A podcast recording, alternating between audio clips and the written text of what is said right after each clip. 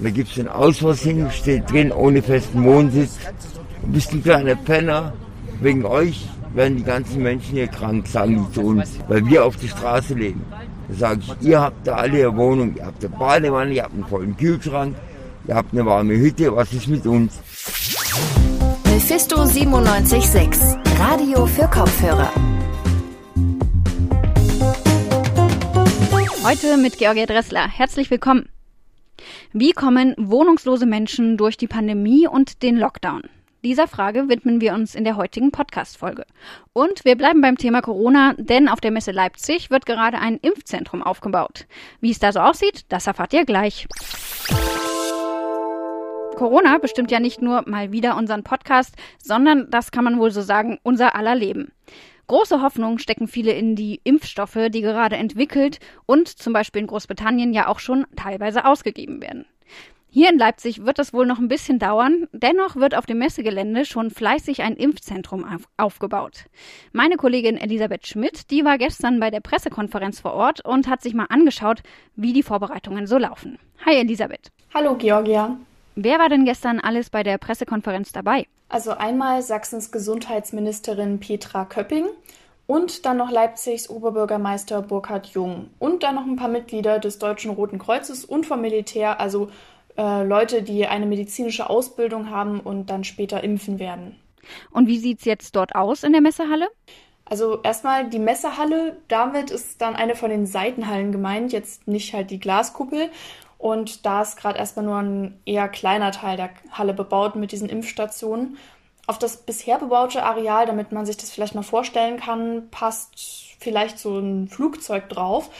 Ähm, ja, und diese Impfstationen, die hängen eigentlich alle aneinander und sind eben provisorische Kabinen. Die haben dann Trennwände aus stabilem Kunststoff oder Metall und man hat da eben so, so bestimmt drei Meter breite Gänge und davon gehen dann immer wieder andere Gänge und halt dann auch die Kabinen ab. Und da sitzen dann später die Sanitäterinnen und Sanitäter. Genau. So ganz am Eingang gibt es ein Areal mit eher durchsichtigen Trennwänden und Bildschirmen. Dort läuft dann ein Aufklärungsvideo später. Und danach gibt es dann größere und kleinere Kabinen bei diesen Gängen. Also die größeren, die haben meistens eine Liege und einen Tisch und Klappstühle. Und es sind teilweise auch schon so kleine Mülleimerchen da. Aber medizinische Geräte oder so, das ist alles noch gar nicht vorhanden. Ähm, und die kleineren Kabinen, die sind so aneinandergereiht, das hat mich tatsächlich ein bisschen an Umkleidenkabinen erinnert. Ähm, bloß dass halt da in jeder Kabine ein Klappstuhl steht. Wann wird denn das Impfzentrum voraussichtlich fertig sein? Gesundheitsministerin Petra Köpping meinte, da habe man sich vorgenommen, dass die Impfzentren bis zum 14. Dezember startklar sind. Das ist kommenden Montag und da beginnt ja auch der harte Lockdown. Und in Sachsen ähm, sollen dann die insgesamt 13 Impfzentren fertig sein, also 10 Impfzentren für die Landkreise und drei Impfzentren für die kreisfreien Städte Leipzig, Dresden und Chemnitz. Okay, aber losgeimpft wird dann nicht sofort, oder? Nee, also die Impfstoffe sind ja hier auch noch gar nicht zugelassen, aber sollen ja jetzt auch so schnell wie möglich fertig sein. Und wenn es dann soweit ist, hat man immerhin schon die logistische Grundlage, weil man ja dann auch tausende Menschen gleichzeitig impfen möchte. Und ja, wenn dann halt mal geimpft wird, wird es halt eben auch ziemlich voll in der Messehalle. Und dann muss man nämlich wohl zweimal impfen. Ähm, und zwar zwei Wochen nach der ersten Impfung muss man halt nochmal kommen und sich erneut impfen lassen, damit das auch eine Wirkung zeigt. Übrigens ist die ganze Sache auch kostenlos. Die Impfung übernimmt also die Krankenkasse. Meine Kollegin Elisabeth Schmidt war das mit Infos zum gerade entstehenden Impfzentrum auf der neuen Messe hier in Leipzig.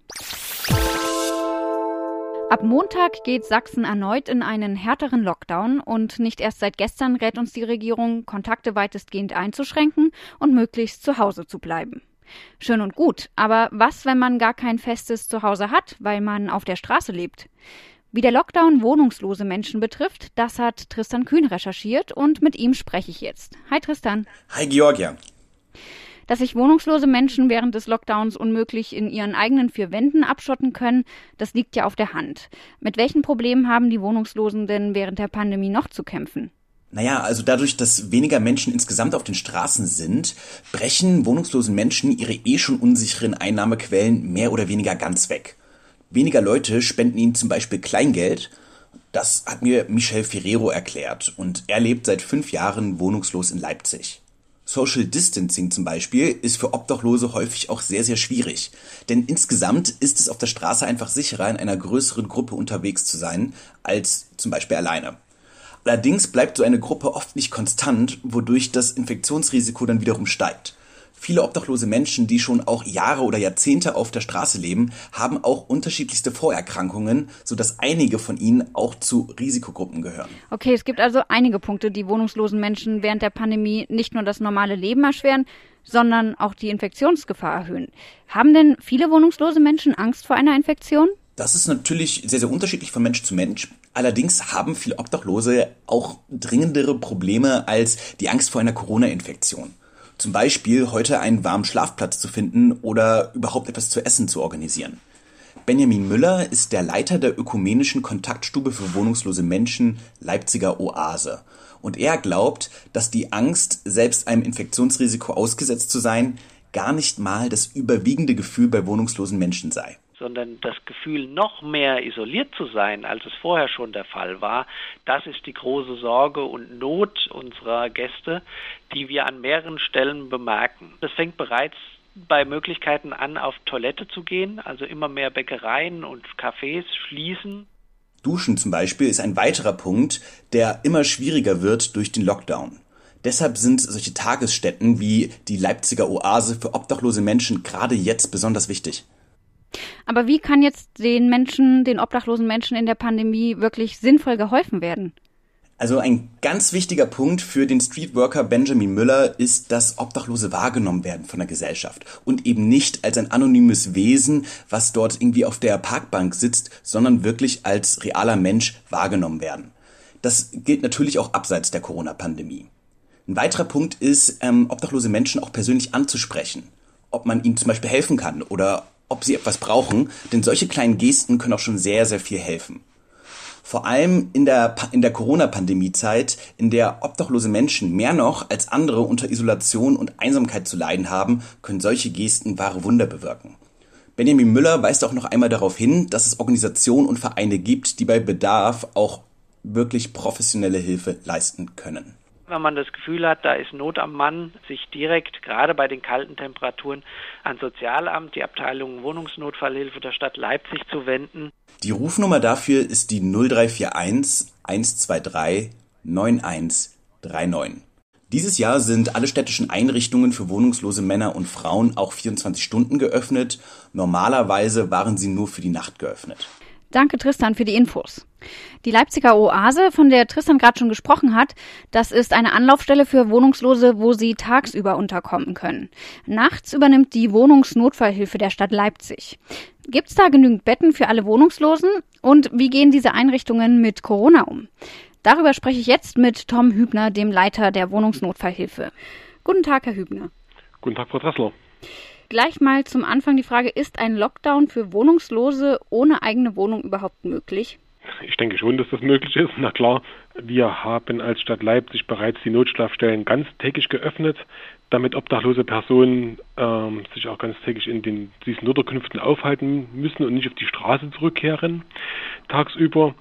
Es ist geplant, in der nächsten Woche, wenn die Ausgangsbeschränkungen eintreten, dann auch noch weitere Maßnahmen zu schalten, die das sag mal, Leben für obdachlose Personen erleichtern sollen. Gibt es denn genügend Schlafplätze für alle Menschen, obdachlose, wohnungslose Menschen in Leipzig? Bisher gibt es genügend Schlafplätze, auf alle Fälle. Wir konnten bis jetzt noch jeden versorgen, vielleicht nicht an dem gewünschten Standort, aber dann ist er von der einen Einrichtung zu der anderen vermittelt worden. Im Einzelfall wurde dann auch ähm, ein Fahrschein ausgegeben an die Person, dass sie die andere Einrichtung erreichen kann. Wir haben genügend Schlafplätze, ja. Wie sehen denn die Hygienekonzepte in den Wohnungslosenheimen aus? Die richten sich natürlich sehr nach der, der Einrichtung, also nach den Anforderungen dort. Ganz speziell, pauschal kann man sagen, dass äh, die Bewohner angehalten sind, immer dann, wenn sie ihre eigene Räumlichkeit, also dieses Zimmer, das sie gegebenenfalls mit einem anderen Bewohner gemeinsam bewohnen, dass sie, wenn sie das verlassen und Gemeinschaftsräumlichkeiten nutzen, eine Maske tragen. Mhm. Unter anderem, es gibt Desinfektionsmittel und die Mitarbeiter sind auch sehr bemüht, die Bewohner immer wieder darauf hinzuweisen, doch ihre Masken zu tragen und sich an bestehende Hygieneregeln zu halten. Was macht man denn nun, wenn jemand beispielsweise spät abends noch eine Übernachtungsmöglichkeit sucht? Allerdings hat er jetzt keinen Corona-Schnelltest gemacht und ja, wie balanciert man denn das mögliche Infektionsrisiko mit der Gefahr, dass dieser Mensch im Zweifelsfall im Winter auch auf der Straße erfriert? Ähm, es geht immer erstmal der Erfrierungsschutz vor vor, also sag mal, der Gefahr, dass sich vielleicht jemand anderes anstecken könnte. Also wenn bekannt ist, dass er oder wenn derjenige Symptome zeigt, haben wir einen speziellen Wohncontainer in der Notschlafstelle der Torgauer Straße, den wir vorhalten, für genau solche Fälle, die dann ankommen und auch spät abends ankommen und Symptome zeigen, dass wir die Menschen separat unterbringen können. Äh, für alle anderen, sag ich mal, die keine Symptome zeigen, die würden genauso untergebracht werden wie jeder andere auch. Die Anlaufstelle Leipziger Oase, die hat uns vorhin erklärt, dass zwar glücklicherweise immer mehr für Wohnungslose getan wird, aber es gäbe immer noch nicht genug Kältehilfen, also schnelle Schlafplätze in der Zentrumsnähe. Gibt es da von Seiten der Stadt entsprechende Pläne? Es gibt noch keine konkreten Pläne. Wir sind schon seit längerer Zeit auf der Suche nach einem geeigneten Objekt.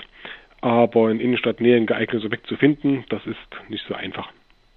Ja, aber das möchte ich ganz kurz noch erklären dazu.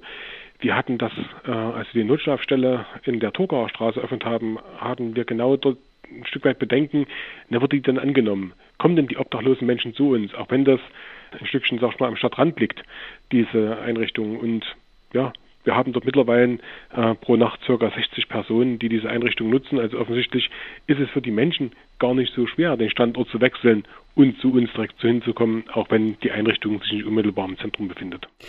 Ja, vielen Dank, Herr Hübner, für das Gespräch. Sehr gern. Und das war's für heute mit Radio für Kopfhörer. Schön, dass ihr dabei wart. Die nächste Folge kommt am Freitag. Bis dahin schaut doch mal auf Social Media bei Mephisto vorbei. Da gibt's auch eine Menge netten Content. Ich bin Georgia Dressler. Macht's gut und bleibt gesund. Mephisto 976, Radio für Kopfhörer.